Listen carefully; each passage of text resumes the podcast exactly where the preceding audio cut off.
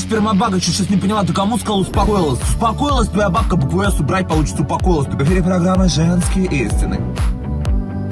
Кто создал тебя такую? Сверху Лена, снизу Юрий. Я страдаю, но не по себе. Господи. Я страдаю, потому что я страдаю, потому что я страдалец.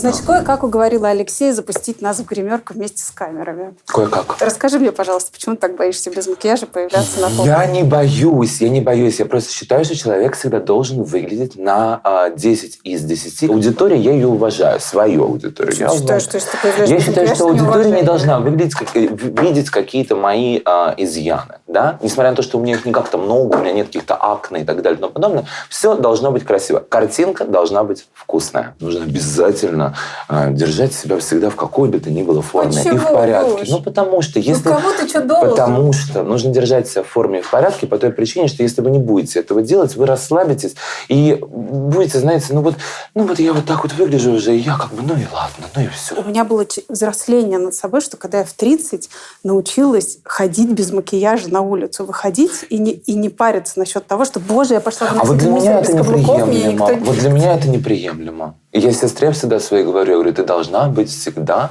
э, на марафете. Всегда. Всегда. Женщина всегда должна выглядеть. Женщина – это цветок. Она всегда должна выглядеть ухоженно, аккуратно. Почему она не может быть ухожена без макияжа? Она может быть ухожена без макияжа, но конкретно себя, например, да, э, я не вижу, несмотря на то, что я не женщина, я не вижу себя без макияжа. Мне все равно нравится, когда кожа такая прилизанная, аккуратненькая, как конфетка запакованная. Есть же конфетки, которые в магазине продаются запакованные, Да. а есть же такая, знаешь, слегка подраздроченная. Ты какую возьмешь конфетку, подраздроченную или запакованную? Запакованную, конечно. Когда, знаешь, подраздроченная самая вкусная. Не все. Ну, слушай, Так, а кто знаешь- ее там руками-то трогал, непонятно. Понимаешь? Я всю жизнь крашусь. Я не начал краситься буквально, понимаешь, год назад. Я это делаю с 13 лет. И у меня это начиналось, знаешь, с каких-то азов, и сейчас у меня уже Ира стоит, понимаешь, что у меня уже привезла тут 10 пачек косметики, какие стрелки будем делать. Это у меня был обычный тональничек. Просто мне нравится мейкап, мне нравится его текстура, его формат, мне нравится, как преображается лицо, потому что мейкапом можно изменить лицо. Видела когда-нибудь в Инстаграме или там где-нибудь на просторах социальных сетей, как мужчина-американец меняет себе полностью лицо под э, Ким Кардашьян, под кого угодно. Это же, это же техника, это искусство. И эта техника, она постоянно совершенствуется. И это здорово. Как классно выглядишь ты в кадре, когда у тебя хайлайтер здесь аккуратно, скульптор. Все красиво. А с обычным лицом, ну что это? Ну это блин, понимаешь? Так-то магия. А Это так- магия. Я люблю магию.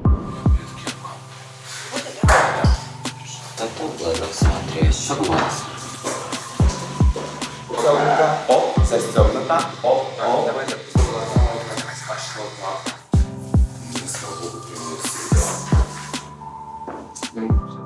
Если Ау. хотя бы на один день тебе бы дали возможность стать женщиной, Так. что бы ты сделал в первую очередь?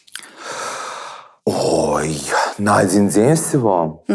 Я бы прочувствовать хотел именно ее эмоции, что она чувствует, эмоции, реакции, а даже что касается в интиме.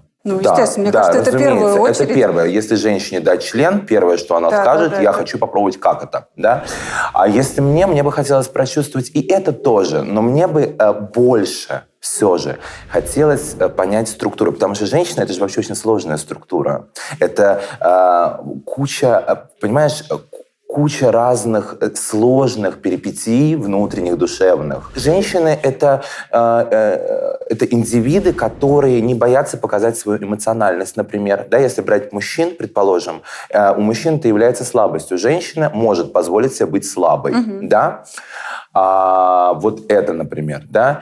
Или же э, женщина может позволить себе сказать то, что она думает в каком-то моменте, да, даже если это не совсем уместно, она может себе это позволить, А, потому что женщину за базар не спрашивают в целом. Ну, это так, давайте говорить откровенно. Сколько в тебе мужского, а сколько женского? Ты знаешь, эм, 50 на 50, потому что я понимаю и ту сторону, и ту сторону. И когда, например, я там на, э, не могу, к сожалению, распространяться, где э, на одной из программ, которые, возможно, я буду скоро вести, ко мне пришла э, девушка, да, которая в браке и так далее, мне все, мне абсолютно понятны ее проблемы. И мне абсолютно понятны и мужские проблемы. Она говорит, он мало мне говорит, что он мне не говорит, что он меня любит. Да?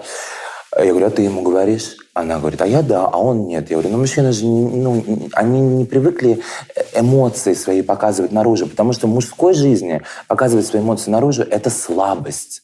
А в женской это дополняющая составляющая, это неплохо. Вот опять же, женщина может быть слабой, мужчина нет. Поэтому для него это не свойственно. Они в своем коконе, как бы в таком, знаешь. Наступило 1 сентября. Мамочка, я не хочу! Я сказала, заткнись, всем похуй. Эта личинка еще не стала бабочкой, а уже пиздит, а? Жизнь частенько выбивает из меня всю дурь. Но проблема в том, что я-то, блядь, знаю, где достать еще. Господи, наконец-таки этот день закончился. Спасибо тебе большое. Не могу больше. Пошло все нахуй.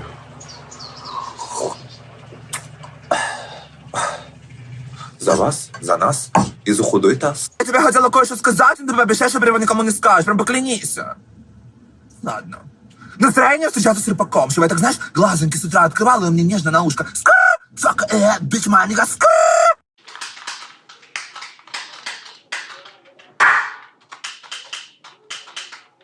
Я не советую отвечать вам бывшим, потому что бывший это как зажигалка. Один раз потухло и все нахуй. Ты, ты, да, ты, именно ты. Ты случайно по образованию не акушер, нет? Удивительно, блядь. Не-не, я не рожаю, просто интересно. Откуда же такое умение так доставать людей? Кто был тот самый ужасный человек, который сказал самые ужасные слова? В мою сторону... В мою сторону самые ужасные слова сказала медсестра, которая лечила меня от хронического артрита в 14 лет. Безумно сучья баба, вот прям по-другому ее не назвать. Знаешь, такая вот несчастливая в жизни, и она никогда бы не была счастливой, потому что она изначально уже, знаешь, с, душком такая вот она. И она мне сказала, что, э, что Горбатова только могила исправит, а по тебе прям видно, что ты горбатый. И я на всю жизнь это запомнил.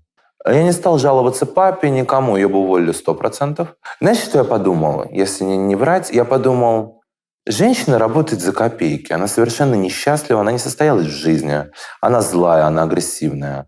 Зачем делать еще хуже? Возможно, эти слова ей были нужны на тот момент. Сказать мне, чтобы как-то, знаешь, свою вот эту вот скудную жизнь хоть как-то ее разукрасить.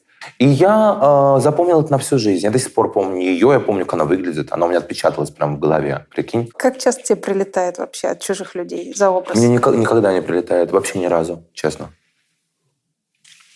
Ко мне даже те же самые кавказцы, дагестанцы, все, да, люди, которые вообще, в принципе, по другим канонам живут, подъезжают на гелике, открывают окна. Слушай, а меня твоя, моя девушка так тебя любит. Запиши нам аудио или там, ой, запиши нам видео для нее. Я говорю, конечно, ребят. И ко мне даже когда толпой подошли, вот кавказцы, они, я думаю, так, ну, наверное, мне пиздец. А они на такой доброй ноте, они подошли, слушай, вот моя там девушка, вот и ей передай, ей передай. И так далее. Все очень по-доброму. Я же никого не оскорбляю никогда. Леш, ты Если- можешь оскорбить только внешним видом. Они же оскорбляются просто потому, что скрепы. Возможно, возможно. Я просто знаю, что если даже до меня докопаются, мне нужно просто сделать один звонок, и потом докопаются до них. Все. То есть я чувствую себя защищенно. Кому Я... ты будешь звонить? Ну какая разница? Мне есть кому позвонить. У меня, ты думаешь, к моим годам что, мало связи, что ли, образовалось? С разными совершенно людьми. меня нет совершенно, таких связей, я совершенно, поэтому и совершенно с разных, э, с разных совершенно структур. Вот, поэтому мне, я не переживаю. Я бы и не стал, на самом деле, наверное, звонить, если бы это был не какой-то совсем кошмар, потому что, знаешь, не хочется чувствовать себя каким-то слабым. Опять же, мужские отголоски. Не хочется как-то, алло, меня ударили. Знаешь, вот это все. Боже мой, помогите. Ну, нет, ну, я не, знаю. Надо смотреть по ситуации. Но тем не менее. Как вы, наверное, заметили, я часто бываю в кадре. Такая работа. На меня направлены камеры, свет и внимание зрителей, которые, судя по комментариям, бывают очень придирчивы ко внешнему виду. Но я в ответ на хейт и придирки всегда улыбаюсь. Моя улыбка должна быть просто идеальной, поэтому я выбираю Colgate Total. Colgate Total – комплексная зубная паста для ухода за всей полостью рта. Она защищает мою улыбку от бактерий, которые гораздо опаснее хейтеров и троллей. Бактерии – причина большинства проблем полости рта. Из-за бактерий разрушается эмаль, развивается кариес, начинаются заболевания десен, портится запах изо рта. Colgate Total защищает от бактерий зубы, язык, щеки и десны в течение 12 часов и содержит два важнейших природных компонента. Аргинин ослабляет структуру налета и улучшает проникновение цинка в зубные ткани, а цинк создает защитный минеральный барьер и борется с бактериями. В линейке Colgate Total есть разные виды пасты, и у каждой своя особенность. Они действуют немного по-разному. Можно найти что-то именно для себя. Недавно даже появилась паста «Глубокое очищение с углем». Я доверяю Colgate Total, потому что это профессиональная зубная паста. Эффективность ее формулы подтвердили многочисленные исследования, и еще ее рекомендует Стоматологическая ассоциация России.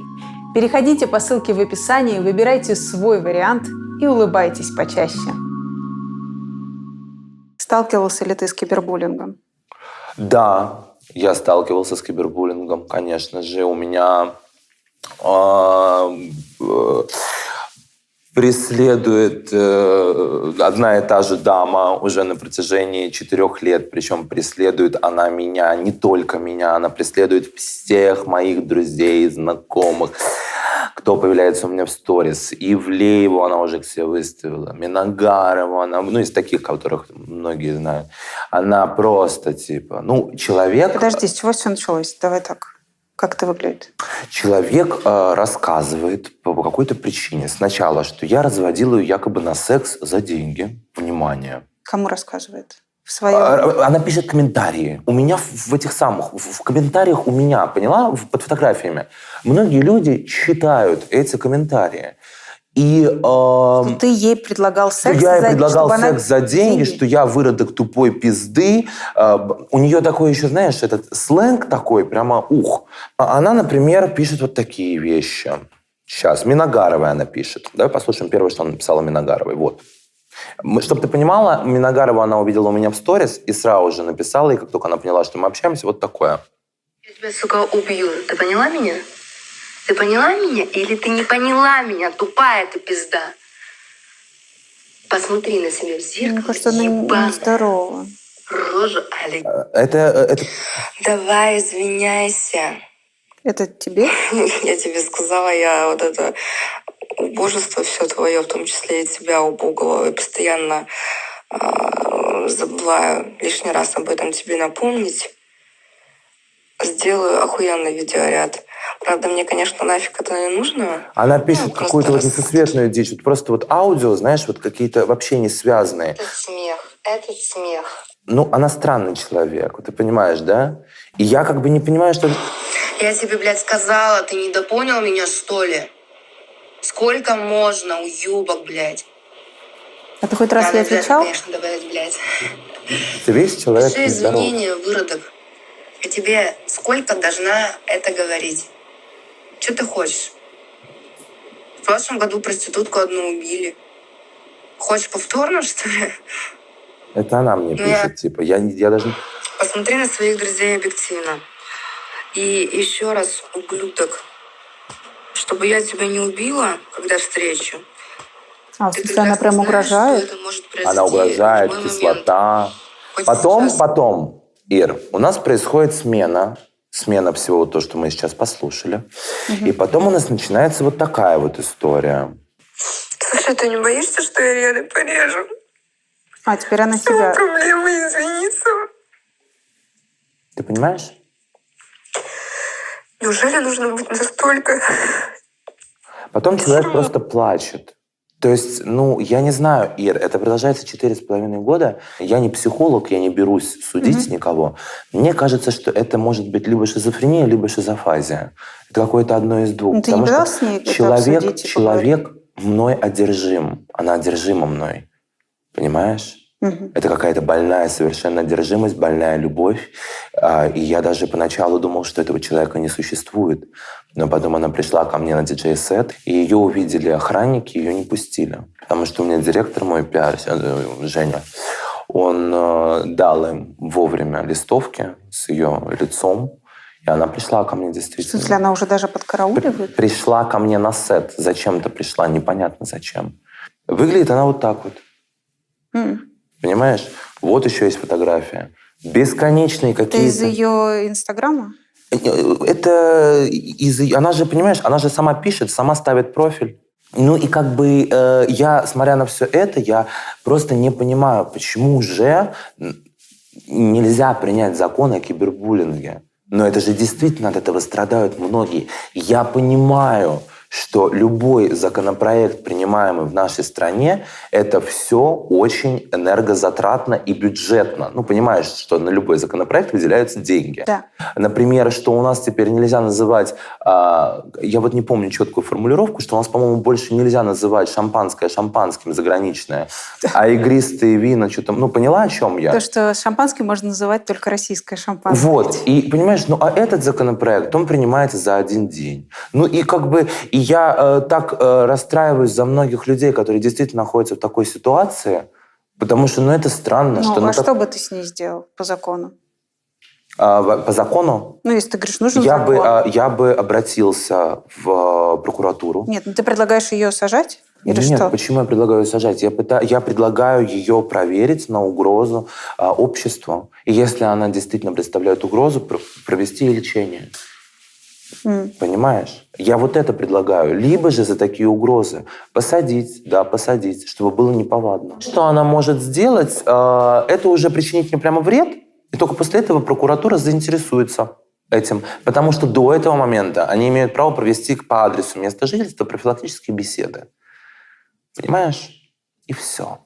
Три они могут сделать, три профилактических беседы. Вот мне это надо, скажи мне. Для чего мне? Я бы с ней сам провел профилактическую беседу один на один. И очень бы спросил за все ее вопросы, понимаешь? Ты не спросишь? А я не хочу в таком формате. Человек болен, это болезнь. Он не живет своей жизнью, он живет моей жизнью.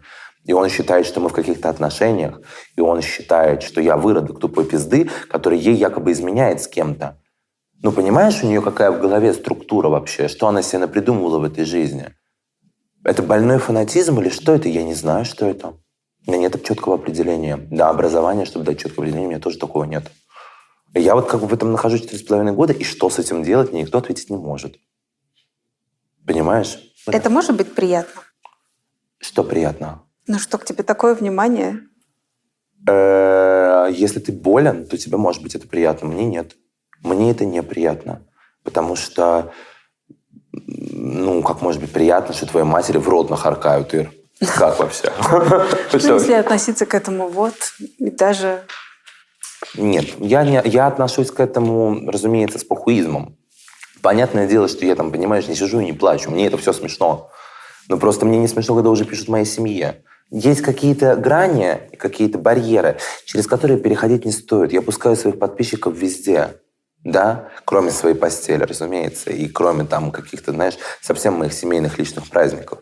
А, но когда уже начинают лезть в жопу без смазки, а именно залезать уже в семью, прям в ядро, писать моим братьям и сестрам, которым, прости, пожалуйста, 14 лет, а некоторым по 10, и как бы это вообще что за хуйня такая? Сейчас берем себя в руки и становимся сексом.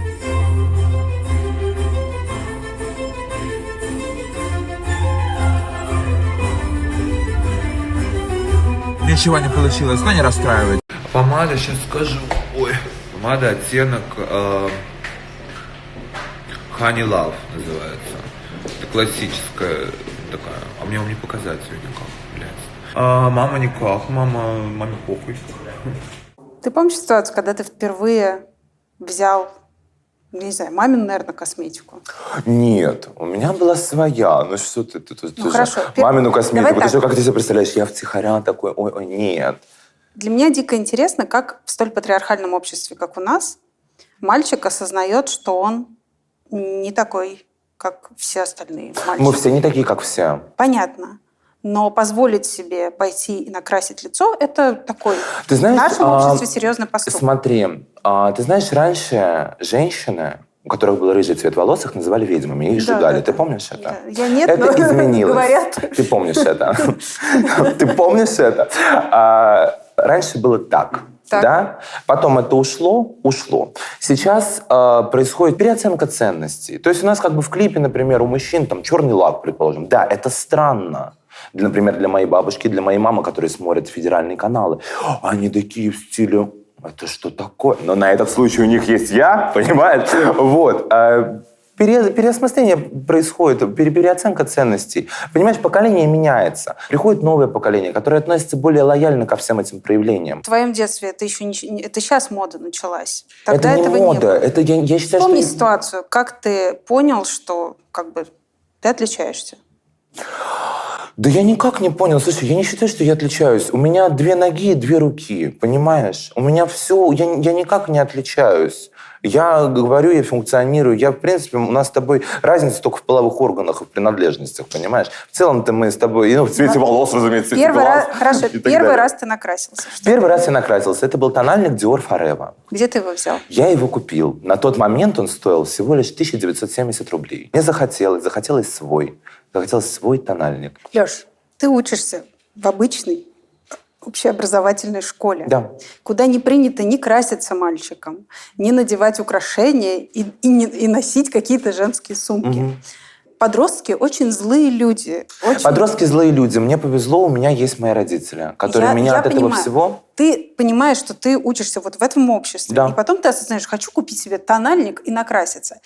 Я еще раз говорю, это дико смелый поступок сегодня и в нашей Я стране. понимаю, о чем ты говоришь. Ты задаешь мне вопрос с позиции, с позиции проблемы. А Да. это не проблема. Ко мне э, это в жизнь пришло не с позиции проблемы и проявления себя, понимаешь? Это пришло не как новая родинка на твоем лице, и ты такая опа. Понимаешь? А как? Это пришло эм, совершенно обычно. То есть я не воспринимал это как проблему. Нравится и нравится. Знаешь, возможно, потому что у меня не было гнета со стороны моих родителей. И они мне позволяли раскрываться так, как я хочу. Меня не загоняли в коробочку, и мне не, не делали из этого проблему. Теперь очень интересно по поводу родителей, потому что это дико круто, и это, ну, в моем окружении э, ребята, девочки, мальчики, которые сообщали своим родителям о том, там, даже о своей там другой ориентации нетрадиционно. Есть родители, которые это приняли, но им потребовалась для этого работа. Ну, это тяжело, потому что в обществе и так далее, и так далее. Почему твои Зачем вообще родители... в чем-то кому-то признаваться, а, если Нет. для любого родителя, любой ребенок, он должен быть любимым? Леш, должен, но не, не все так Никто себя ведут. ничего не должен в целом, но вообще в общем а, ребенка любят совершенно любым. Потому что это ребенок, это твоя кровь и плоть, это твоя ниточка. И Ра- вот это вот делать, делать подвиг из того, что я признался родителям, ты вот говоришь, то, что там подвиг, там кто-то кому-то что-то признается, я там призналась, что я лесбиянка, понимаешь? Так это не подвиг никакой. Родители не должны на это реагировать, как будто бы, ты понимаешь, все. Родители должны реагировать, когда ребенок умирает. Вот это да, это горе. А вот это не горе. Правильно. И это нужно донести людям Так. в голову, что если твой ребенок, предположим, да, как-то не так выглядит, или какой-то не той ориентации, или еще что-то, да, а, это не повод устраивать из этого какой-то совершенный театр абсурда, понимаешь? Потому что а, дети должны быть любимы в любом случае. Потому что у них есть свой выбор и своя жизнь. И те дети, которые идут на поводу у своих родителей, те дети, которые проживают свою жизнь вплоть до 35 лет, понимаешь, в этом вот э, своем вот этом вот хрустальном родительском замке, понимаешь, с матерью и отцом синдрома Мюнхгаузена, э, они потом выходят в жизнь без этих родителей, потому что родители имеют свойство, что правильно, все мы люди, э, все мы умираем. И они выходят, когда в этот мир без родителей, они уже жили так давно по системе, что они понимают, что они прожили свою эту жизнь, они уже типа на 50 на 55% уже там, одной ногой в могиле, понимаешь? А они вообще эту жизнь не жили, они прожили чужую родительскую жизнь. И вот это не круто, понимаешь? Я не знаю, смотрел ли ты сериал «Чики»? Да, конечно. Помнишь этот момент, когда там мальчик красится, и мама однажды решает поговорить с ним на эту тему? Да. Скажи мне, ты вот, вот одеваешься вот эту мою одежду, да? Как пластично двигаешься и вообще вот Мам. с дев- Что? Ты думаешь, я гей?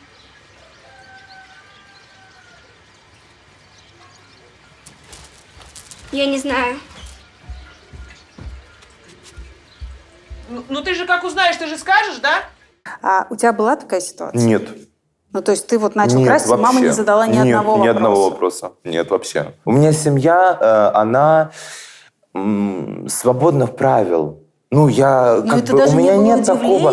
Или ну, не они- было удивлением, но я думаю, что они же видели, что мне нравятся там, знаешь, красивые сумочки, красивые вещи. И это, знаешь, это все было так органично и так постепенно, что это же не началось как «Мама, посмотри, я в новом тональнике от господи, 1970 рублей, посмотри, что они сделали из меня, кирпичное лицо, понимаешь?» А, Нет, не было такого, это все было постепенно. Мне нравились там всякие сумочки, тыры-пыры. Потом я так, знаешь, думаю, ну, подкрашу чутка уж. Ну вот. И как-то так и пошло-поехало. И у меня не было такого стол переговоров. Стол переговоров у меня был, понимаешь, когда мне мама заставляла писать записку, что я, э, Алексей Романович Житков, обязуюсь и обещаю при всем этом круглом столе засунуть свой язык в жопу на школьных уроках. Вот это был семейный совет. Понимаешь? Вот это был семейный совет. Вот по этому поводу меня ебали, потому что у меня поведение в школе было из ряда вон выходящее. У меня просто, я был, знаешь, гиперактивный ребенок. Постоянно срывал уроки, от меня отказывались учителя, меня выгоняли, меня пытались ставить на второй год. Здравствуйте, уроженцы Санкт-Петербурга, а также мои слушатели, те, кто ставит лайки, а также комментирует мои видео. А С вами я, Алекс. Я и мои курочки, мы прощаемся с вами. Сегодня курочки просят, но просят только они. Я ничего не прошу.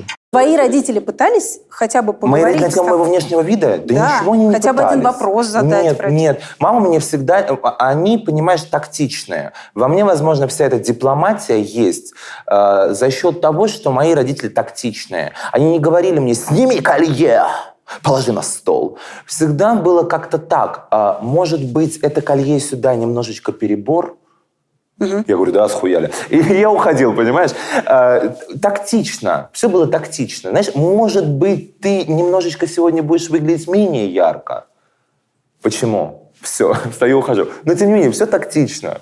Конечно же, наверное, у них было какое-то удивление, потому что у меня семья такая достаточно крепкая во всех планах. И, э, конечно, для них это было достаточно так, наверное, мне кажется, странно.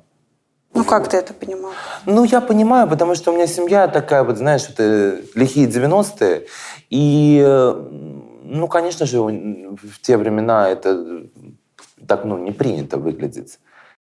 Хотела поделиться с вами своим э, свежим открытием. Я уже две недели не могу оторваться от сериала «Хрустальный». Свободного времени у меня немного, но каждый раз, когда удается улучшить момент, я просто ныряю в него с головой. Эти двое постоянно спорят. Это, блядь, с ума сводит. Ну и как его взять? Нужно Хотеть того же, что и он. Я обычно скептически отношусь э, к отечественным сериалам и вообще не люблю смотреть что-то на волне хайпа. Я лучше подожду, пока пыль уляжется, и я сама составлю мнение. Но я наткнулась на восторженные отзывы журналистов и СМИ, которым я доверяю. В общем, решила посмотреть немного и пропала. Это такой э, мрачный детектив, триллер, одновременно психологическая драма, причем ну, на такие темы, о которых у нас не очень принято говорить. Абьюз, насилие в семье, детские травмы, мужская уязвимость и еще много чего. И очень крутая атмосфера. И действительно, знаете, э, мощная актерская игра. Антона Васильева я знаю еще по работам в Гоголь-центре и ролям второго плана в разных фильмах и сериалах.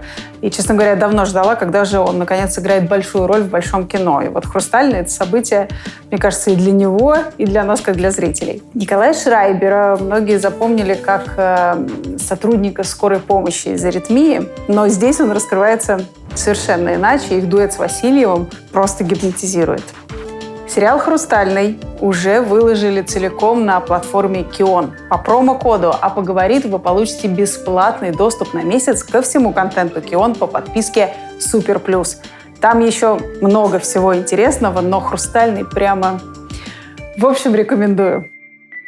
Папа бизнесмен. Да. Чем он занимается? А, папа занимается строительным бизнесом. И в 90-х с Занимался. него и начинал. Занимался. 90-е это было достаточно такое в России сложное время. Когда Особенно ты, в Петербурге. когда ты, когда ты выходишь, и ты не понимаешь, прилетит тебе в голову или не прилетит пуля, понимаешь?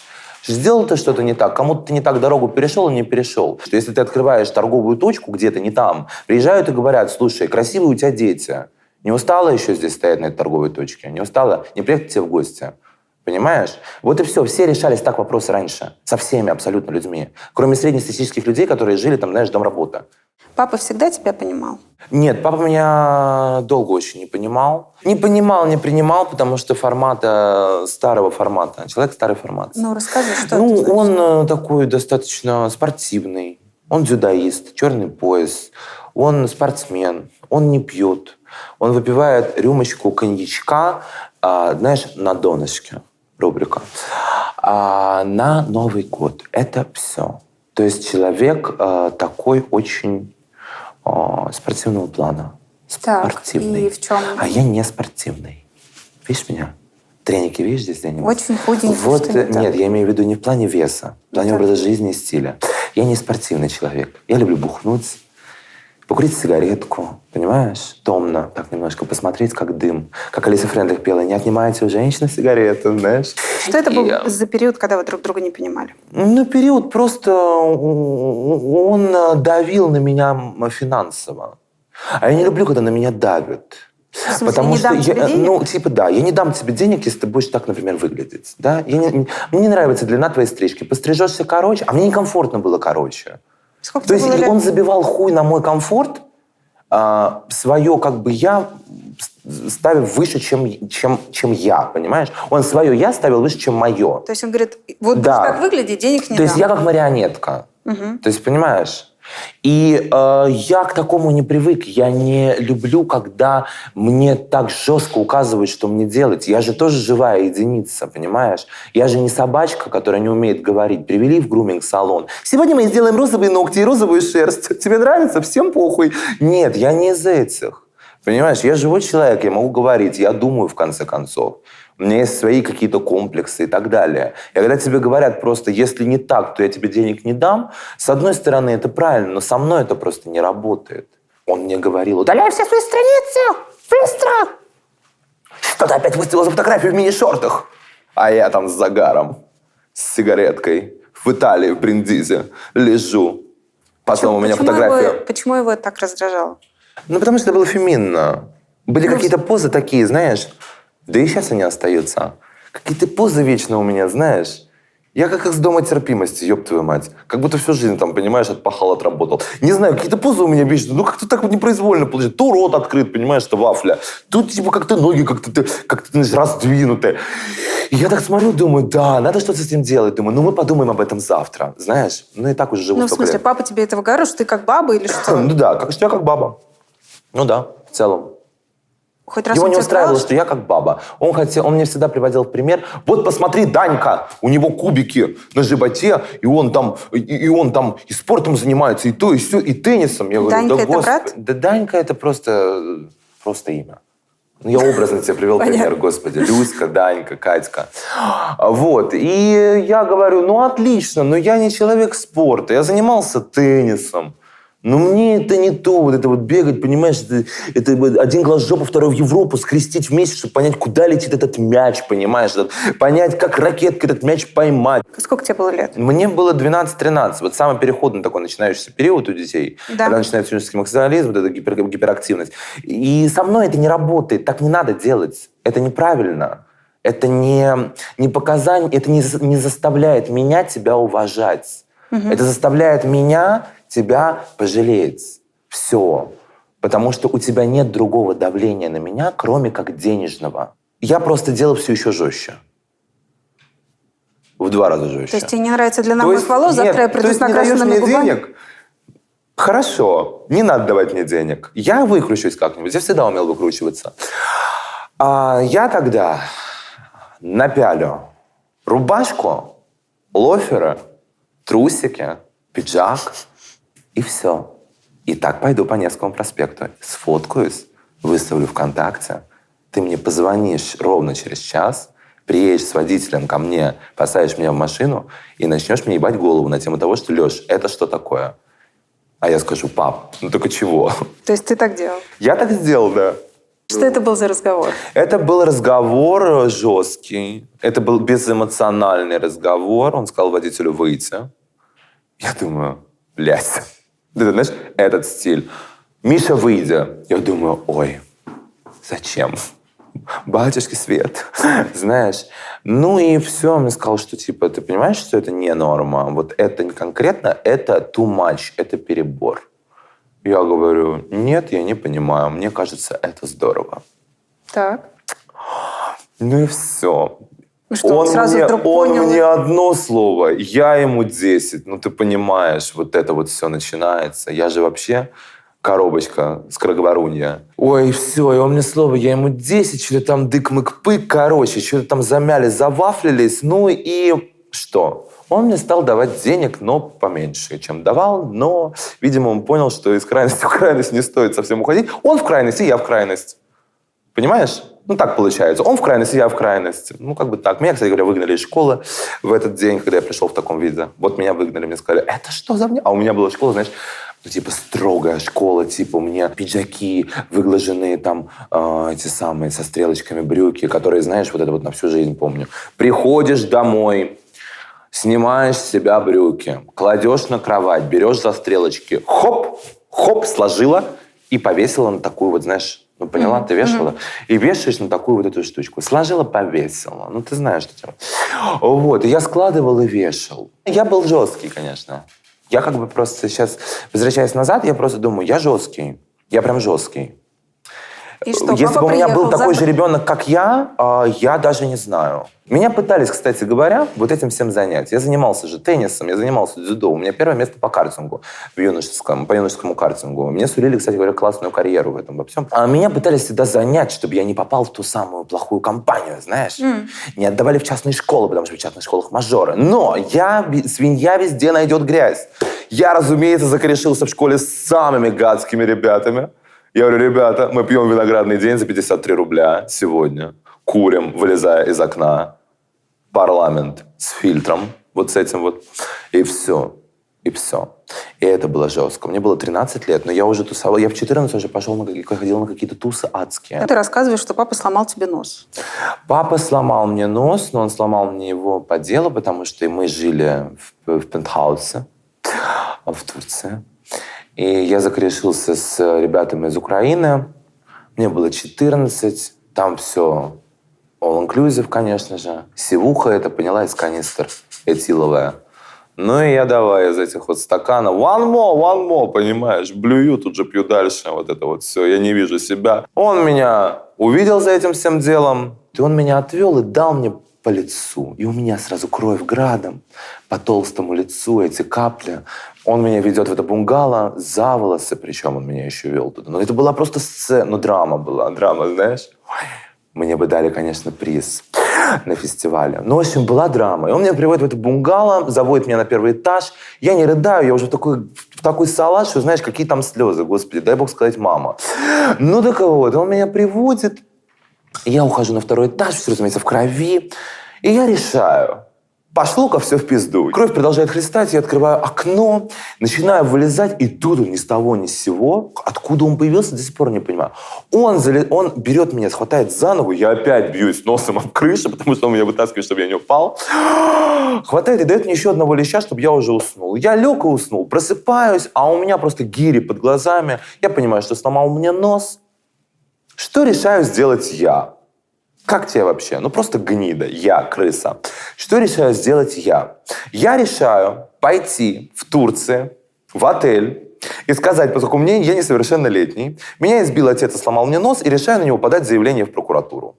Это я решаю делать. Ну, как бы просто в целом. Потому что меня так раздражало, что он такой сильный, я думаю, ну как же так, а? А мне-то ему никакой сдачи не дать. Думаю, ну должно же, должно же найти что-то, понимаешь? Крысиный поступок полностью. Сейчас я оборачиваюсь назад и думаю, господи, какой кошмар.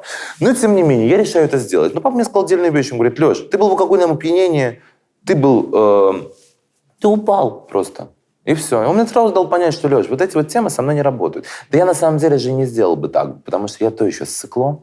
Я бы так не сделал. Я просто хотел его напугать. Хотел, чтобы он, э, чтобы он пожалел о том, что он сделал. Потому что он передо мной не извинился на тот момент. И меня это очень сильно расстраивало. А вообще меня это не расстраивало, меня это бесило пиздец. В смысле, меня это расстраивало. Меня это просто раздражало. Жестко причем. Вообще извинился за эту ситуацию? Нет. Не извинился. Так а мне это не надо, слушай. Зачем это? Уже все.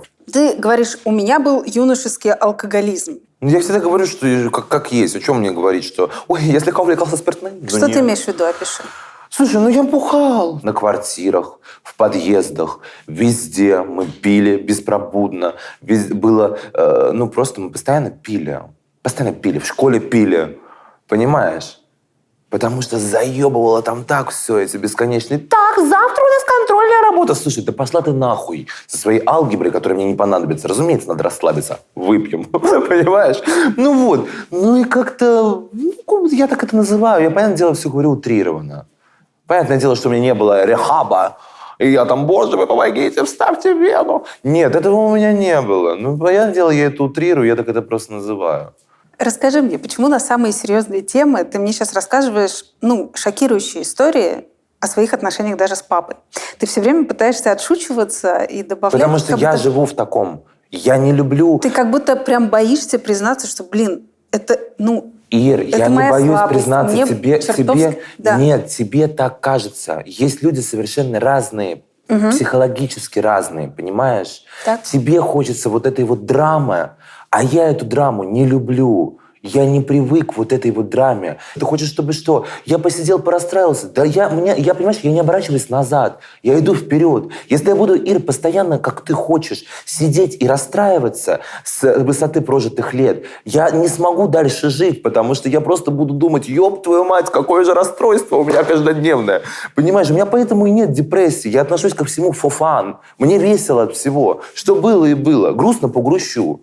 Но если мне не грустно от этого, мне что нужно тебе выдавить слезу здесь сидеть? Нет, нет. Это мне- было бы даже- лицемерно. мне просто кажется, что это для тебя серьезно. Ну, то есть, как бы накопить Для не позвонить папе. Ну, у меня ощущение, что в тот момент ты ненавидел своего отца. Нет, ты знаешь, это не была ненависть, это была какая-то внутренняя детская обида. Сейчас у меня ее нет. Сейчас у нас с ним отличные отношения, сейчас у меня все наладилось, мы созваниваемся, мы общаемся, он мне помогает советами, мне звонит, там, если что-то просит, всегда ему помогу. Понимаешь, нужно было просто это перерасти, потому что он сам был ребенок в целом, по большому счету. Ну, ребенок в том плане, что у него был на тот момент возраст, и тоже он был не особо-то такой мужчина э, взрослый, Мгм. понимаешь? Это сейчас с возрастом же все только приходит. То, что ему казалось э, правильно делать тогда, сейчас бы он уже этого не сделал, понимаешь?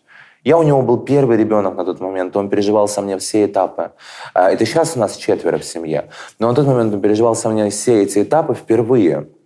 Детский алкоголизм, э, выход из-под контроля. Да, и ну, у всех родителей есть свои ошибки. С новыми детьми он так... Обожаю, с новыми. Наплодили. С новыми детьми он так не делает. С новыми детьми он разговаривает. С новыми детьми он прям хороший папа. Да. Я, э, я первый блин всегда комом. Ну ты что, не видишь? Вот, поэтому, слушай, я никого не виню, я ни на кого не в обиде, я со всеми в отличных отношениях, и меня полностью совершенно все устраивает. И я очень рад, на самом деле, что мы, наконец-таки, я просто ему позвонил э, года два назад. И а вы просто... не общались до этого? Нет, мы общались, но очень вскользь. То есть, э, как бы, ну, в стиле, он мне только звонил, я нет. Так, и ты ему позвонил? И мы позвонили, и мы поговорили, я ему высказал все, что я думаю. Совершенно все. Без фильтрации. Как ты начал этот разговор? Я просто сказал, говорю, пап, ты знаешь, я вот тебе хотел сказать, где ты был вообще раньше? Вот правда. И там пошло комом. Все мои детские обиды он выслушал. Мы разговаривали полтора часа. Он, конечно, слегка от услышанного, конечно же, подохуел. Потому что я вообще не фильтровал, что я несу. Просто. А что ты говорил? Я, я даже уже не помню, это было состояние аффекта. Ты знаешь, я просто вот подумал, а почему? А надо сказать, надо выговориться. Я ему позвонил и все высказал. Абсолютно все. Совершенно. То есть вообще. И э, он повесил трубку, потом мне перезвонил, мы поговорили еще раз. И спустя все это мы в отличных совершенно отношениях. А почему ты решил позвонить? Да я выпил просто, господи. Ну. Выпил и подумал, не с кем поболтать. Позвоню-ка папе. Давненько он не слышал моего голоса. Думаю, позвоню-ка я ему и скажу, папа, какого хуя? И все. Я вот так вот решил, да. Я когда выпью, я вообще шальной. Ну что это были за быть? Что, Глазами э, как так какая это основная? То есть тебе не хватало любви, тебе не Нет, хватало нужно его внимания? было, нужно тебе- просто было решить. Нужно просто было решить эм, э, досказать недосказанное. Потому что с мамой у меня такой проблемы нету. А с недосказанностью у меня только с папой. Да? Потому что он всегда меня так вот перчаткой держал за голову. Я пытался как-то это, а он меня все держал вот так вот. А я, да. И э, я понял, что если мы, э, а я хочу напомнить, что я уже как бы не 18-летняя целка, да, если мы э, не решим этот вопрос сейчас, дальше он не решится никуда. И мы можем вообще перестать общаться. Совершенно. А мне бы так не хотелось, потому что как человек-то он хороший. Он не какой-то, понимаешь, там моральный урод, он не какой-то там садист, понимаешь, или какой-то абьюзер, или какой-то газлайтер, или какой-то, понимаешь, насильник. Нет. Он нормальный абсолютно человек. Но просто я, когда стал взрослеть, я понял, в чем моя ошибка, а в чем его. Вот и все. Ошибка в недосказанности. Всегда нужно договариваться, не копить. Потому что если ты эм, переносишь то, что ты хотела сказать, на другой. Даже вот в ситуации с твоим мужем, например, да, угу. или в ситуации, например, не знаю, да с кем угодно. Если ты хочешь что-то сказать, скажи это до конца. Потому что когда будет в следующий раз какой-то у вас конфликт или намек на конфликт, ты договоришь сполна и то скажешь, что будет уже лишним, что ты не договорила, и то, что у тебя сейчас накопилось, ты скажешь. И таким образом можно довести до полнейшей ямы. Когда ну. последний раз папа тебе говорил, что любит тебя? Он мне сказал, что он мной гордится. Когда? Он мне сказал об этом э, э, перед Новым годом. Он мне позвонил и сказал, ну ты, я горжусь тобой, сынок, ты молодец. Я наблюдаю за тобой, я тобой горжусь, а ты молодец. И э, ты рад этому? Он меня спросил. Ну, я так, знаешь, сижу, думаю,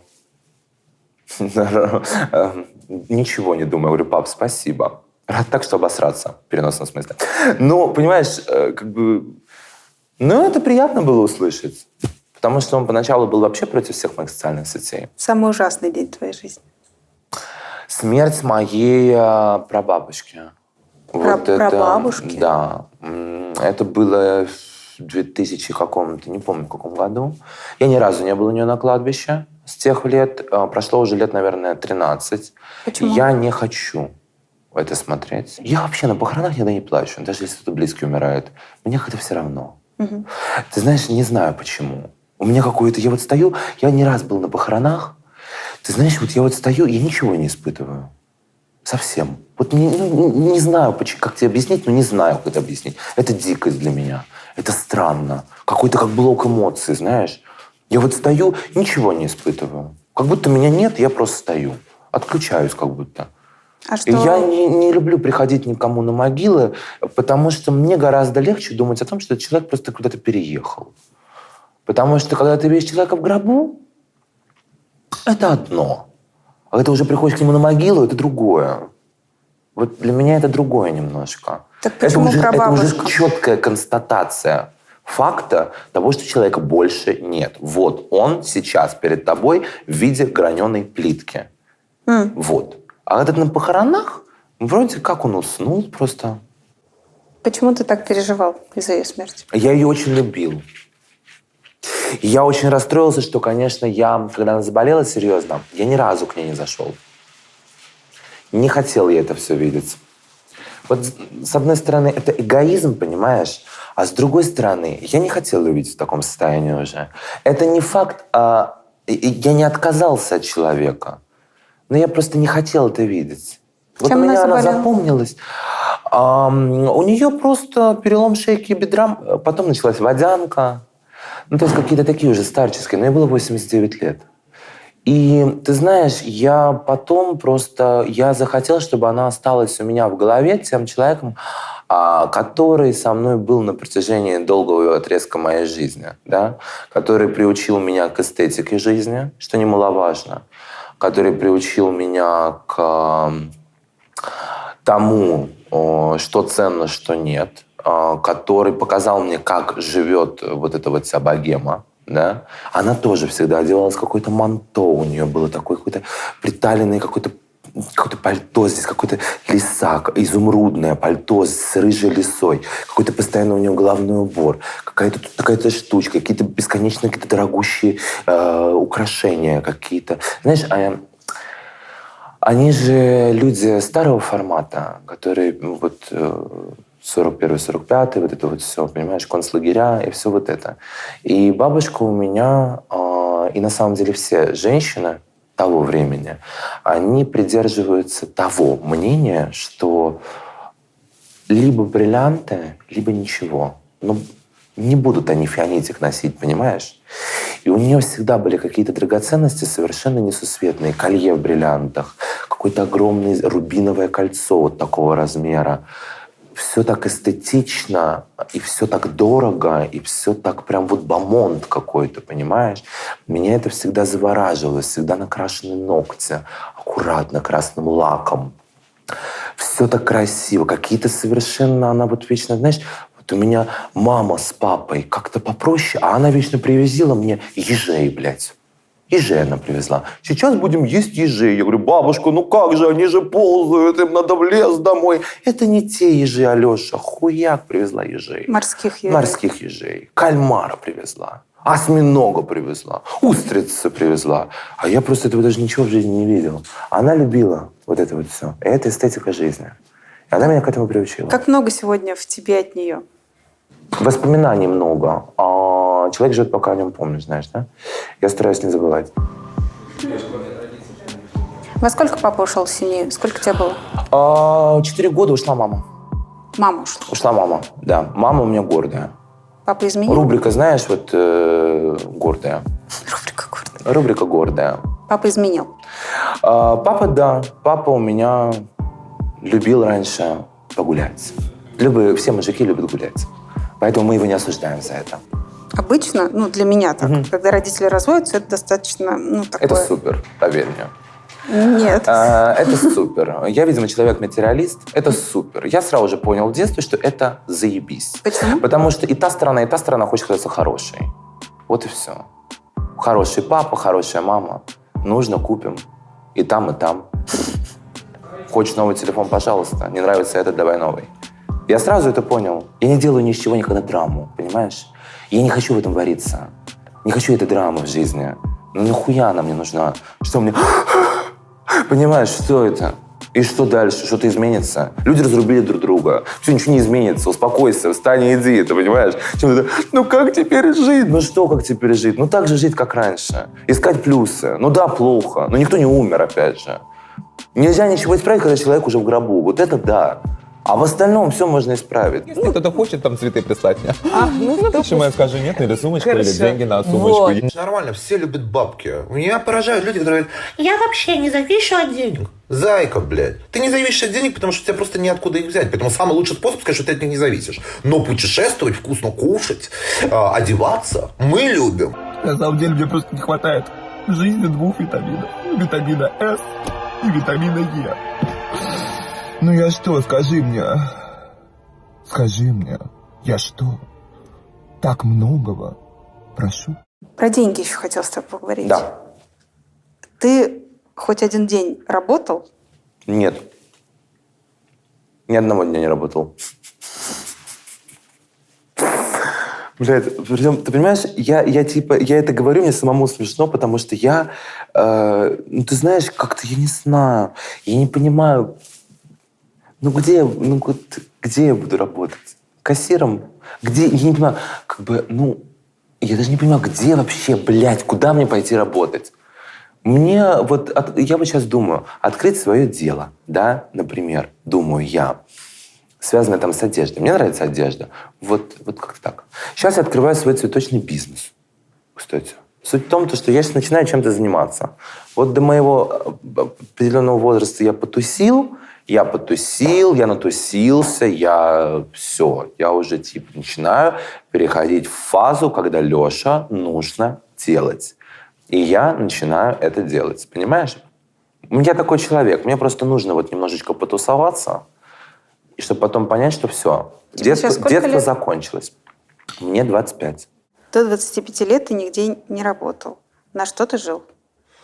Помогал папа, потом я стал э, зарабатывать. Вот у меня всякие рекламные интеграции, меня В Инстаграме. зовут в, в- этот самый, в рекламные всякие интеграции, да, на съемки, на всякие, для фотосессии. Ну что бы ты делал, если бы не папа? Ты знаешь, сложно спросить, э, сложно, сложно, вот сложный вопрос меня спрашиваешь. Я не жил другой жизнью, я не знаю. Я бы мог тебе сказать, но я не знаю, Ир. Было бы странно сейчас, если бы я начал, ну, я пошел бы э, с слесарем, понимаешь, ну, откуда я знаю? Это как вот, понимаешь, это как постоянно есть вот такая вот тема у людей, говорить в любом конфликте, некоторые живут, а, типа, что бывают люди, которые живут хуже. Я всегда говорю, блядь, бывают люди, которые живут в два раза лучше, ну так в целом, понимаешь? Вот, и эм, поэтому мне тяжело тебе сказать, как бы я жил, если бы я жил в другой семье. Я не знаю, как это. У меня, я, я, я, я понимаешь, э, это не, не повод для гордости, понятное дело, но школы жизни в плане лето, летом лагерь, э, коммунальные квартиры и вот такая вот э, жизнь кочевника э, с безденежьем, у меня ее никогда не было. И я не знаю, как это. Я не завишу от своих родителей с 16 лет. Я не считаю это своим недостатком. Я, наоборот, считаю своим плюсом. Это что я 16 лет не беру денег у родителей. С 16 лет? Да. Моему инстаграму 7 лет.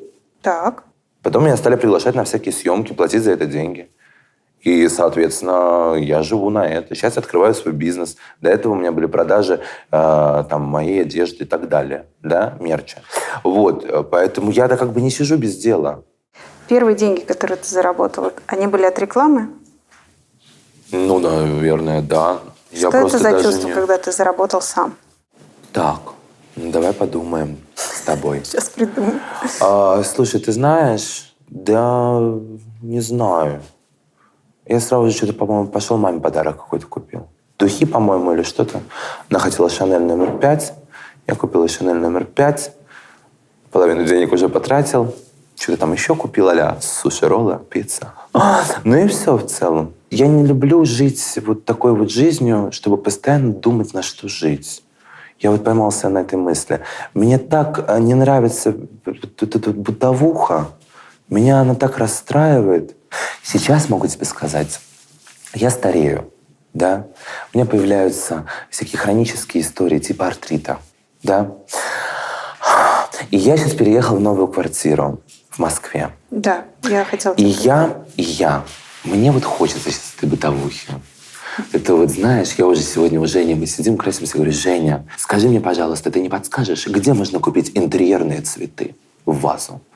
Ир, ну какие интерьерные цветы? Я, понимаешь, мне стало нравиться покупать домой продукты, мне стало нравиться готовить дома. Я покупаю сковородки. Понимаешь, если раньше мне казалось, как можно потратить 10 тысяч рублей на сковородку, Ира, сейчас я думаю, ну нормально, я возьму себе две, одну для гриля, одну так. Понимаешь, у меня началась какая-то какая переоценка ценностей. Mm-hmm. И я Просто как бы смотрю на все это, и я думаю, что с высоты, с высоты тех лет у меня не, значит, вот эта вот взрослая жизнь, вот она такая. Вот у меня началась взрослая жизнь. Вот эти блядь, вопросики на 15 секунд философские. Быть богатым, но несчастным. Богатым вы имеете в виду в денежном эквиваленте. Деньги дают тебе свободу. Для некоторых счастье как раз-таки в той самой свободе. Бедным, но счастливым. Что у этого бедного подразумевается под счастьем? Что он в него вкладывает? Но у любовницы никаких прав нету. Любовница это некая муза на непостоянной основе, которая привносит праздник в жизнь мужчины в его трудовые будни, отвлекая его от бытовухи дома. Соответственно, чтобы этот праздник продолжался, в него нужно вкладываться. Я ничего не вижу такого в том, чтобы просто взять и попросить. С тех пор, как ты завел свой влог, блог, угу. и тебе стали постоянно писать отряды женщин за угу. советом, или еще угу. и ты там это все раздаешь. Что ты нового о нас узнал? Я могу сказать, что я узнал о том, что некоторая часть женщин совершенно себя не ценит. И, а, возможно, у них я тоже это перенял. Вот у меня есть подруги, которые подвергаются абьюзингу. Да? Домашнему такому, насилию? Это когда мужчина может поднять руку на женщину, но тем не менее он постоянно унижает ее достоинство и постоянно постоянно ее нравоучает, унижает, нравоучает, поднимает руку, а она это терпит. У меня просто в семье есть сейчас такая ситуация. Я, к сожалению, извини, тебе об этом рассказать не могу, потому что, хотя я бы очень хотел об этом рассказать.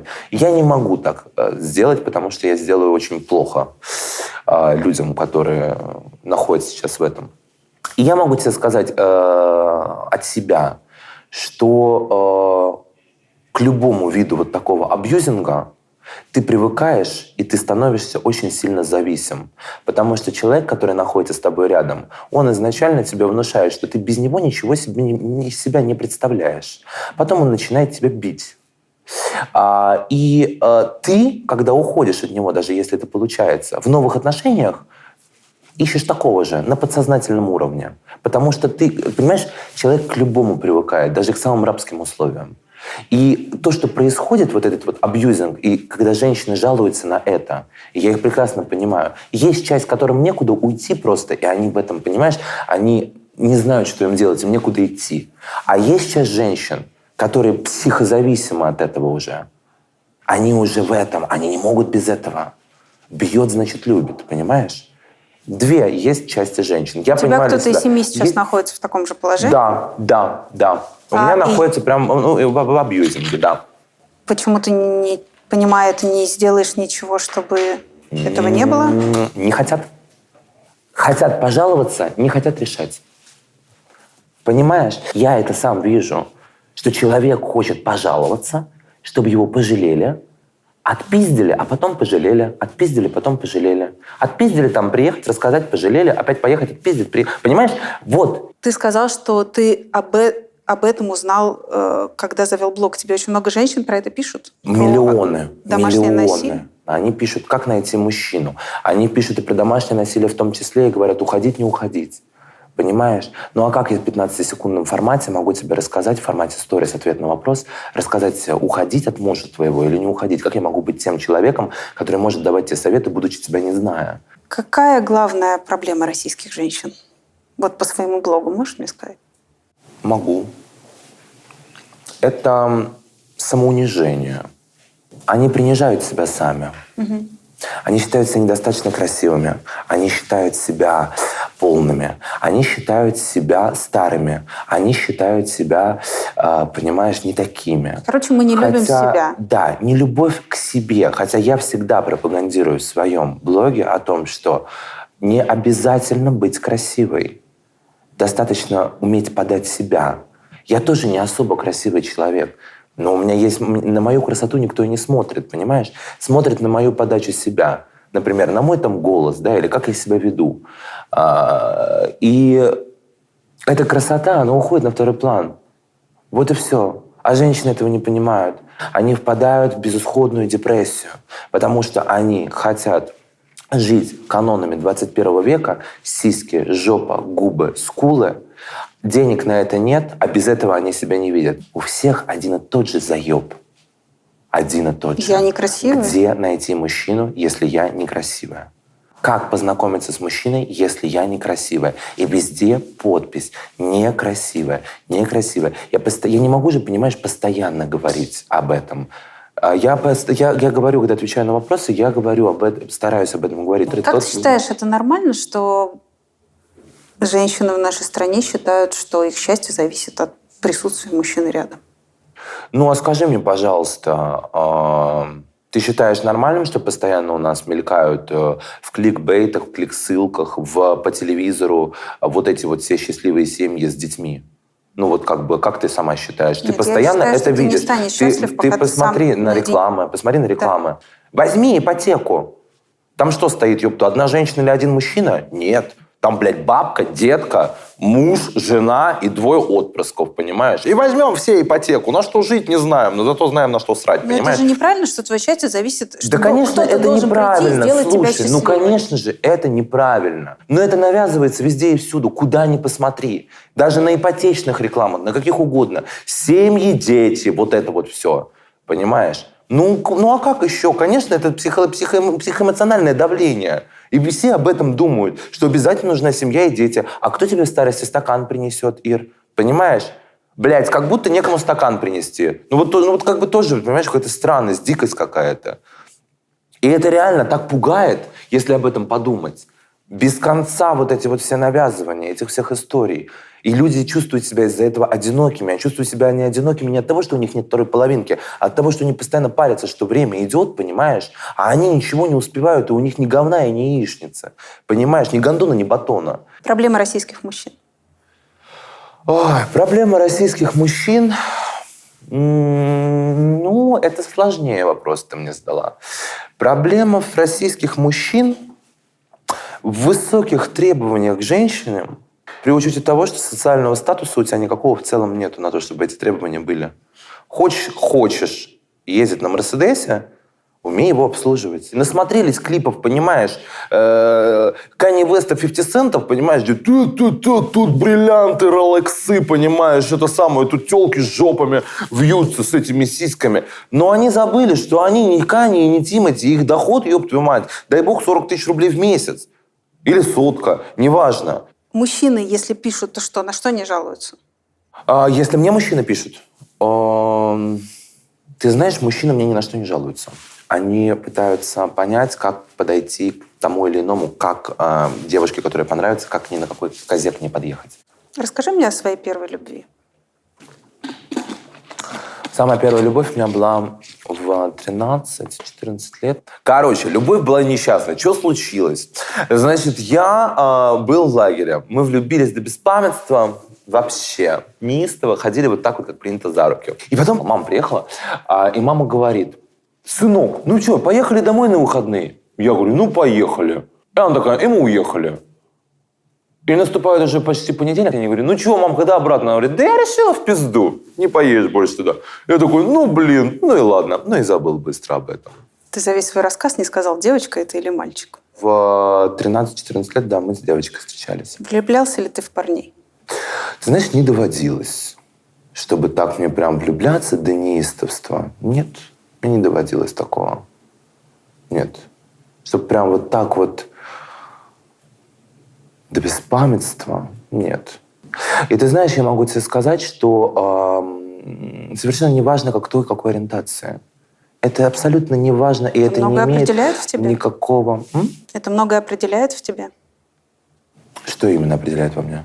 Ну, чисто тому, как к этому относятся другие люди, нет, конечно, не Нет, важно. я просто принципе, не собираюсь рассказывать о каких-то своих нюансах. А почему? А, потому что мы живем а, в стране, в которой, понимаешь, так скажут, э, линчуют в любом случае. Зачем? Пусть это остается моей загадкой и моей изюминкой. Зачем мне это сидеть Почему и обсуждать? любом Почему нужно обязательно спрашивать? Вот понимаешь, тоже вот ты стереотипные какие-то вещи мне задаешь. Э, Ты когда-нибудь тебе бы доводилось вот спросить напротив, предположим, сидит у тебя какая-нибудь девушка такая, как ты, да? Ну ты бы стала ее спрашивать? Не стала бы, потому что, ну, как бы, нахуя тебе это спрашивать? А у меня ты решил это спросить, и это очень банальный вопрос. И он, знаешь, на мой взгляд, не то, что не тактичный, ну, он просто, ну, какой-то глупый. Ну, в 21 веке это правда глупый вопрос. Спросить про ориентацию. Для чего это нужно? Объясню. Ну, для чего тебе это нужно?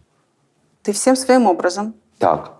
а, не стесняясь, и это очень смело, показываешь, как ты говоришь, свою феминность. И я такой, и любите меня. И просто интересна твоя история, почему ты здесь ты смелый, а тут ты боишься. Я не боюсь. Я считаю, что каждый человек, э, как хочет меня, пусть так и воспринимает.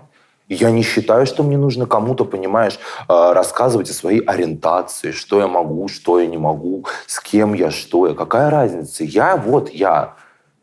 Понимаешь? И это главное. А у кого какая там ориентация, для меня это вообще... не- Все люди равны. Например, ситуация со, с Вкусвиллом, вот сейчас, которая Да. произошла. Ну, ты же понимаешь все сама прекрасно. Ну, это ужасная ситуация. Ну, я не ситуация- знаю, ну, мне кажется, что нужно было топить до последнего. а не Мне кажется, что не нужно было писать такой пост им. Вот мне вот это действительно кажется. Не нужно было писать пост, я имею в виду, ты не поняла, про что я говорю. Не нужно было переписывать тот пост Да, и да, выставлять да. новый. Да. И Извиняться во- за поступок. э, что самое для меня странное из всего этого, они выставили среднестатистическую российскую семью. Я дико извиняюсь, конечно. Я обращаю просто Да, на такие детали внимание. У женщины и колготки 400 ден. Она, знаешь, когда ты садишься, и вот так вот сверху колготка на- над кожей, какие-то балетки. Ну неужели же у нас так выглядят российские семьи? Ну, ну, как бы просто дети в этих сандалиях и в носках. Ну, господи, прости. Ну хотя бы сделали это как-то по-другому. Знаешь, они вот как-то... Знаешь, вот, Ира, вот есть такое понятие из крайности в крайность. Вот знаешь, у них нет чего-то среднего. Вот они ёбнули в крайность и обратно в крайность. Вот как бы. Но э, то, что сейчас э, написала Катя Варнава, я могу тебе сказать, я м, читал у нее сегодня. Мгм. Она написала абсолютно правильные вещи. Что, как бы, ребят, вы, конечно, вот кто вот так вот поступает, там же этим женщинам стали угрожать и так далее. Она говорит, вы, все пойдете, вы все пойдете в блог. И те, кто поддерживает это своими лайками, за виртуальные ручки возьметесь и пойдете все в блог. Она написала абсолютно правильно это. Потому что это какая-то... Это, это, это ненормальность. Это ненормальность так себя вести. Общество не может быть таким агрессивным. Вам никто ничего не сделал. Нельзя жить в постоянной агрессии. Ну что это такое? Реально постоянно агрессивная вот такая вот история. Понимаешь? С кем-то, э, девочка с кем-то встречается, бросила, встречается снова, шлюха. А, как-то не так выглядит, пидор. Понимаешь? У нас все вот так вот, какими-то вот постоянно... У нас постоянное клише. У нас как будто люди вот бейджики навешивают, знаешь, вот ты пидор, а ты шлюха, вот ходите этими бейджами, и все. Вот понимаешь, нельзя жить просто, и вот обязательно нужно вот, вот вот, это вот все делать. Я не понимаю, зачем, почему нельзя жить? Мы как бы живем, знаешь, мы живем каким образом? У нас существуют такие люди, да, мы все знаем, что у нас существуют люди с иной ориентацией, но мы делаем вид, что их не существует. Ну, вот как бы вот так Но вот. ты же тоже сейчас делаешь вид. Ну, я тебя Почему? Я с привела... тобой- в- я- ну, я- я- ну, я как бы ты, с тобой ты стал... Да, да, ситуацию. да, да. Ты, ты обсудил, но я имею в виду, что когда я задаю тебе вопрос, у тебя возникает... Ну, ты раздражаешься на это, а Ира, не каждый раз есть боится сказать. понятие, есть понятие общество не готово. На данный момент я могу тебе готово, сказать, подожди, прятаться. оно станет готово, когда уйдет период совка. Когда придем мы, мы молодежь, Ну, только когда сесть будем на у руля. лавочке ждать, когда ну, помрет слушай, старое Ир, ну поколение? не готово общество. Ну вот вышло сейчас в 21 веке такая реклама, но не готово общество к этому. Ты читала, что пишут? Ну что ты хочешь? Что один человек скажет, второй, что ты думаешь, что будет? Да ничего не будет. Покроют хуями, понимаешь? И еще что-нибудь устроят. Да зачем это делать? Не готово еще общество. Ты, я понимаю, ты хочешь быть какой-то зеной королевой воином, понимаешь? Идти с этим вот флагом, понимаешь? И мы счастливы, идем вперед, понимаешь? Нет, не готово еще. Не готово. И не будет готово в ближайшие 10 лет. И это нужно понять, это нужно принять. Мы это сейчас поняли по рекламе «Вкусвилла». Да? Мы это поняли прекрасно, когда людям стали угрожать расправы и так далее. Для меня это пиздец. То, что людям так угрожают. Это не норма. Это не норма, совершенно. Ты думаешь, что что-то изменится? Да ничего не изменится. К тебе потом придут и скажут, Ир, ну ты не устала еще, моя девочка, не устала еще базарить-то, кто что как, не устала там еще пропагандировать у нас сидеть. Ты думаешь, ты изменишь мир, Ир? Сколько до тебя таких людей было, которые пытались изменить мир? У кого-то получилось это? Нет. Но все-таки должен быть прекрасно какой-то знают. Харви Милл. Все, ну, слушай, э, может быть, он должен быть. Может быть, он должен быть. Но ты э, выбираешь э, людей, которые должны, по твоему мнению, я должен быть этим человеком, что-то сейчас кому-то сделать, что-то сейчас сказать и быть им. Нет, потому что я так не считаю. Я считаю, что моя ориентация – это моя ориентация. И как бы с кем я и что я, вообще никого не волнует. Главное, какой я человек. Понимаешь? Потому что, ну, меня воспринимают как человека прежде всего, а не то, с кем я сплю. Меня не крестить де- детей с кем-то, понимаешь? Вот и все. Вот это нужно понять и не делать на этом акцент. Потому что когда ты делаешь на этом акцент, э, это несовременно. Вот это несовременно. Окей. У тебя мечта есть? Слушай, мечта э, у меня... Я хочу, чтобы была счастлива мама. У нас с ней такая очень сильная связь. Она м, чувствует, даже если мне плохо, я чувствую, если ей плохо. И типа я вот... э, я, как бы, знаешь, э, очень боюсь ее потерять. Я там постоянно там, типа, всякие обследования делаю, там, по всем ее врачам таскаю. Потому что у меня какой-то панический страх с детства что, что, не дай бог, она может умереть от рака. Не знаю почему. Вот у меня такой страх с детства прям. Какой-то страх ее потерять из-за какой-то тупости. Какой-то, знаешь, недосмотренности врачами. Вот это все. Меня это пугает. Веришь, меня это пугает жутко. Вот, поэтому что? Я плачу бабки, и э, я делаю все, чтобы потом себя ни в чем не винить. Я себе это не прощу. Поэтому я делаю все для того, чтобы быть хорошим сыном. Когда ты последний раз плакал? О, последний раз я плакал... эм. Ты знаешь, я плакал последний раз не так давно. Но я плакал по той причине, что мне было очень э, жаль, что так происходит в мире, все так э, не совсем справедливо. Что Я расстроился из-за этого. И эм, мне просто написала Женя, что ему написала женщина о том, что у нее дочка болеет серьезно раком. Я не делаю никогда таких вещей.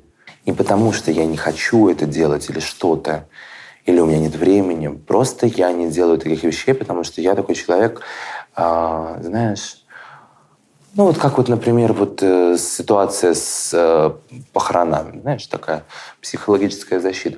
И эм, я поехал к девочке, которая болеет раком. А Жене написали, что они... Женя написала его, е- ее мама. И попросила, что чтобы ты приехал. ее было бы встретиться со мной. Так. И никогда так не делаю. И я поехал к этой девочке, меня встретила ее папа, девочка не знала, ей сделали это сюрпризом. И я прихожу, она видит меня, она в платочке, одевает парик, который э, не ее, не парик выходного дня, у нее там два парика есть, она одевает домашний. И вот мы здесь садимся, она в полном шоке. Я ей привез там, не помню, что привез, Мишку я, по-моему, привез, и цветы. Вот, но это не столь важно. И она такая, ты знаешь, светлая, такая хорошая, и такая она, а, такая добрая, что меня, конечно, это расстроило, что как-то несправедливо. Вот. А чем она больна? Что за рак? А, у нее, по-моему, рак крови. Я не вдавалась в подробности, но просто в целом как-то меня, короче, это расстроило. Ты при ней заплакал? Нет. Нет. А, Это нужно будет вырезать, потому что она это будет смотреть. Мы не будем... э, слезы в кадре нет. Это не то, что нужно видеть человек, который Лёш, это искренне болеет. твои чувства. Ну, слушай, э, я понимаю, но я не всегда хочу, чтобы мои какие-то чувства были, понимаешь, на показ. Я готов показать их тебе вдвоем, но если там это на, на- на- на какую-то публичность, мне вот это вот не хочется. Тем более я ни разу не плакал в кадре. И, э, э, ну, это немножечко непонятно будет моей аудитории? Мне что я понятно, поплакал Лёш. в кадре. Но я, я не поплакал, я так чисто расстроился. Но тема не в этом. Тема в том, что а, а, просто мне стало жаль искренне, что, понимаешь, вот какие-то мрази живут, уебки, насильники, все вот это вот тварь, понимаешь, вот это вот сам, э, вот это вот вся нечисть. А вот такие люди почему-то заболевают. А хотелось бы, чтобы было наоборот. О чем вы с ней говорили?